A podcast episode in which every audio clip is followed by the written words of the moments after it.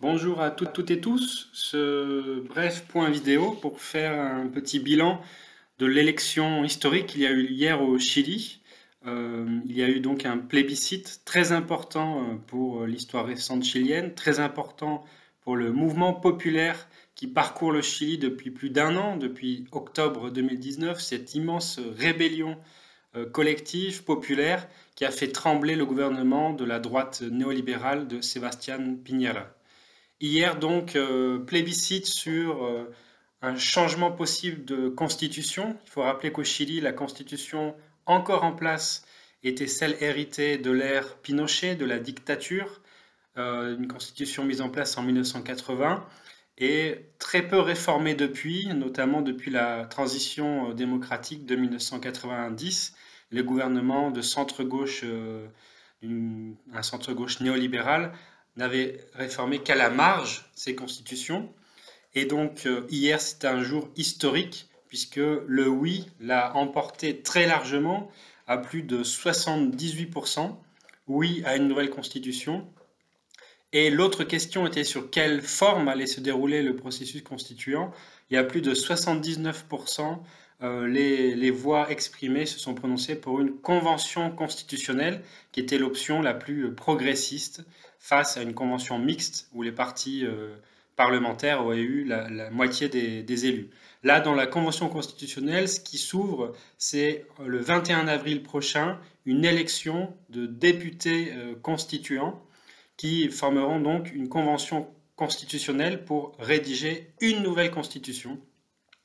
et ça marque donc euh, formellement la, fin euh, de la constitution de Augusto Pinochet. Et c'est donc une victoire euh, énorme, très importante pour le mouvement populaire, même s'il faudra, j'en dirai quelques mots, en marquer les limites, car il y a de nombreuses limites à, cette convention constitutionnelle qui ont été mises en place par les partis politiques dominants, notamment suite à l'accord de novembre 2019 où, dans le cadre de la grande poussée populaire, d'une des plus grandes grèves générales qu'il y a eu depuis euh, la fin de la dictature, le 15 novembre 2019, des partis, les principaux partis au Parlement, y compris une partie de, la gauche du Front large, ont accepté un pacte pour la paix et la Constitution, c'est ainsi qu'il s'intitule, et qui a mis tout un tas de carcans, de limites à ce que va être cette future convention euh, constitutionnelle Notamment, euh, tous les articles devront être approuvés aux deux tiers. Ça donne donc un droit de veto euh, aux partis dominants, et notamment à la droite chilienne, sur l'ensemble des articles de cette future constitution. Il y a donc évidemment euh,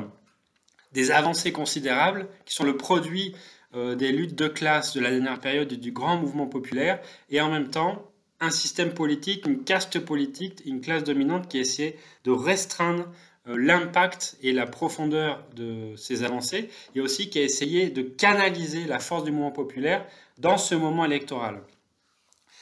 L'interprétation qu'on peut faire du vote euh, de dimanche, c'est que c'était un vote euh, vraiment de classe populaire. Si on voit par commune, les communes populaires ont, marqué leur volonté très très massive, parfois plus de 90% pour mettre fin à la constitution néolibérale de Pinochet, alors que trois ou quatre communes parmi les plus riches du pays ont voté majoritairement pour le rejet de cette euh, nouvelle euh, constitution. Donc euh, on voit aussi que c'est une défaite politique pour la droite, pour le gouvernement Piñera, même si certains, certaines figures de la droite appelaient à voter oui à la nouvelle, au changement de constitution. Euh, pour essayer de surfer un peu sur le moment, essayer de canaliser cette force populaire. un secteur très important de la droite réactionnaire et du gouvernement était pour le rejet. Ils ont été complètement défaits par la massivité du vote, euh, donc à plus de 78% pour euh, changer la constitution. Donc c'est une, une, défaite remarquable que vient d'infliger le mouvement populaire, les classes populaires à la droite réactionnaire et néolibérale chilienne. Il y a de plus une participation en hausse, même si c'est relativement modéré. Et donc ça, il faudra affiner euh, les analyses. On est à plus de 50% de participation. Ce n'est pas non plus un tsunami participatif. Dans un, dans un contexte de Covid, euh, de pandémie, et il y a eu une campagne aussi très très forte euh, de terreur de la part de l'extrême droite et de la droite chilienne. Donc il y a quand même plus de 500 000 votants par rapport à la présidentielle de 2017, et c'est notamment dans les communes populaires où il y a eu plus de mobilisation pour aller voter. Alors sur les perspectives et les leçons politiques qu'on peut en tirer, euh, évidemment, on voit la force encore très présente du mouvement populaire, la volonté euh, d'en découdre avec ce système hérité de l'ère Pinochet, mais aussi qui a été euh, géré pendant 30 ans par les gouvernements de centre-gauche et de la droite chilienne. Et donc il y a vraiment un ras-le-bol par rapport à un système où l'éducation, la santé, les retraites, l'eau et tous les espaces sociaux ont été marchandisés, privatisés mise aux mains euh, du marché d'un oligopole capitaliste, quelques familles et des grands capitaux internationaux qui dominent cette économie chilienne. Il faut bien évidemment, euh, dans les discussions qui actuelles au sein de, la, gauche radicale, du mouvement populaire, l'idée qu'il faut continuer à défendre euh, une perspective d'une assemblée constituante, une véritable assemblée constituante, sans limitation euh, pas comme celle qui va venir, où par exemple les traités de, libre commerce ne pourront pas faire partie de la discussion, les accords internationaux non plus. Euh, donc l'idée de continuer à défendre une assemblée constituante libre, souveraine, plurinationale, féministe, et en même temps s'inscrire dans ce moment politique qui est aussi électoral, y participer activement pour défendre pied à pied des positions dehors par la rue, par la mobilisation, mais aussi dedans, en essayant euh, d'être le porte-voix euh, de ces mobilisations populaires, malgré tous les obstacles qui peuvent être mis à cette nouvelle constitution. C'est une avancée considérable. L'autre défi, c'est comment maintenir la dynamique de ce mouvement populaire très large, pluriel et, en même temps radical. L'unité donc à la base, les assemblées territoriales, auto-organisés, qui ont fait la force de ce mouvement, qui ont maintenu son esprit euh, de, révolte. Euh, comment continuer à avancer des revendications euh, transitoires sur la fin de la privatisation de l'eau, sur une nouvelle éducation publique et démocratique, gratuite, sur des retraites qui soient non plus capitalisées, mais par répartition, euh, la question aussi euh, du mouvement féministe, toutes les revendications qui étaient avancées par la coordination du, 8 mars, ou alors par le mouvement euh, NOMAS AFP sur les retraites, les luttes et les revendications du peuple mapuche qui devront s'exprimer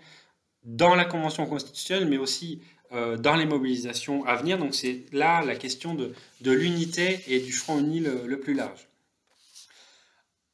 Troisièmement, euh, se pose la question pour le secteur euh, anticapitaliste, euh, la gauche radicale, le mouvement populaire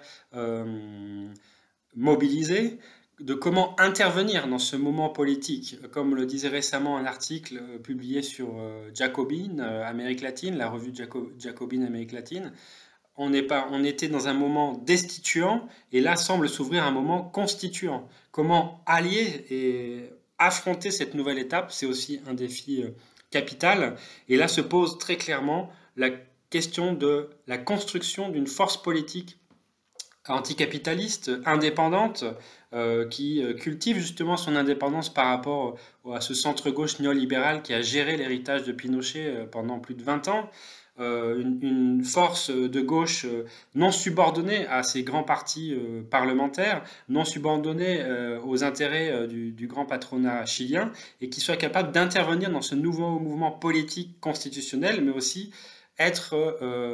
aux côtés du mouvement populaire, dans les assemblées, dans les syndicats de lutte combatifs, du peuple mapuche euh, qui revendique son droit à l'autodétermination, du mouvement féministe qui a avancé tout un tas de demandes sur la précarisation de la vie et qui continue à avoir un, ensemble de revendications qui sont parmi les plus avancées et les plus euh, démocratiques euh, du Chili actuel. C'est tout ça qui est en jeu dans le nouveau cycle qui s'ouvre au Chili. Et en ce sens, l'importance pour la gauche françaises et européennes, notamment les secteurs euh, euh, radicaux, anticapitalistes et démocratiques, c'est la solidarité. Parce que euh, on a bien vu l'ampleur de la répression. Il y a la question centrale de la lutte contre l'impunité, des milliers de prisonniers politiques qui sont toujours sous une menace de condamnation ou en prison au Chili, les prisonniers politiques mapuche, les abus sexuels qui ont été multipliés pendant, depuis octobre 2019 contre les manifestantes et les manifestants, les centaines de personnes qui ont été éborgnées dans ce cycle de mobilisation. Donc là, il y a une question clé de solidarité face à l'impunité, dont la responsabilité euh, est engagée centrale du gouvernement Piñera et de ses ministres. Il y a aussi la question euh, de comment réussir finalement à rompre ce pacte euh, qui s'est forgé depuis 1990, la transition démocratique, un pacte entre les élites civiles issues du pinochetisme et du centre-gauche, qui a été euh, rompu par la mobilisation par en bas, mais qui pourrait se ressouder en partie s'il n'y a pas une capacité de continuer à pousser de la part du mouvement populaire. Et donc là, c'est la question de l'auto-organisation euh, dans les territoires, dans les quartiers, avec les assemblées territoriales, dans les entreprises, dans euh, les espaces de travail et aussi dans tous les espaces où peuvent se mener la lutte euh, une lutte qui est vraiment euh, historique et qui semble permettre de, dire que le Chili est de nouveau euh, en train de décrire une page de son histoire du point de vue de l'émancipation de celles et ceux d'en bas et non plus de ceux qui ont dominé l'héritage maudit de Pinochet.